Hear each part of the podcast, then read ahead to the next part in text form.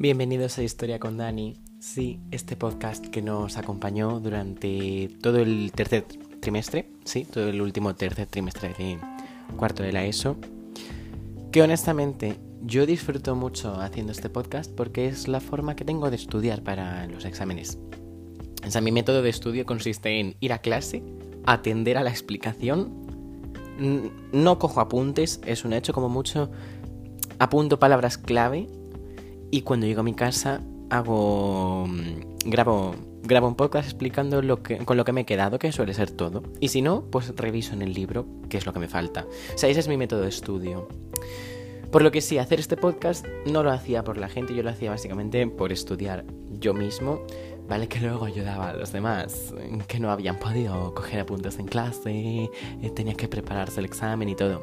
Pero no, yo lo hacía para estudiar. Y bueno, que me estoy enrollando. Tengo una muy mala noticia.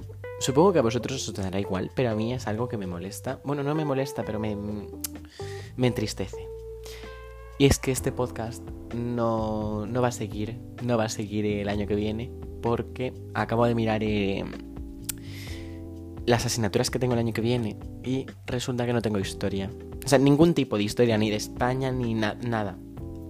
No tengo historia. Y mucha gente diría, ¡guau! ¡Qué maravilla! No tengo historia el año que viene. Mm, a mí me molesta. Porque historia es ese tipo de asignatura que a mí me sube la media. No es, o sea, es tipo religión, lo que pasa es que religión no cuenta para la media. O sea, es, es así. Porque me gusta la historia, o sea, me entretiene. Y, y pues es una mierda que no tenga el año que viene historia. Pero bueno, sí, subo este maravilloso episodio para contaros que nos voy a acompañar el año que viene en vuestro estudio de esta maravillosa asignatura que es historia. Así que bueno, chao chao.